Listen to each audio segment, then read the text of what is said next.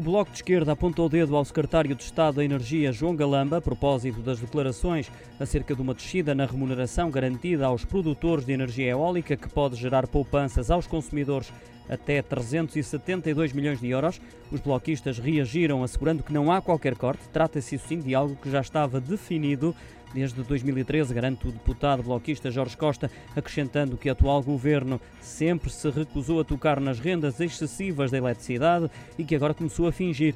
Diz ainda que esta extensão no tempo dos subsídios às eólicas custará centenas de milhões de euros aos consumidores, como está demonstrado no relatório do inquérito parlamentar às rendas excessivas. Agora, o Bloco de Esquerda exige ao governo que revele publicamente o despacho.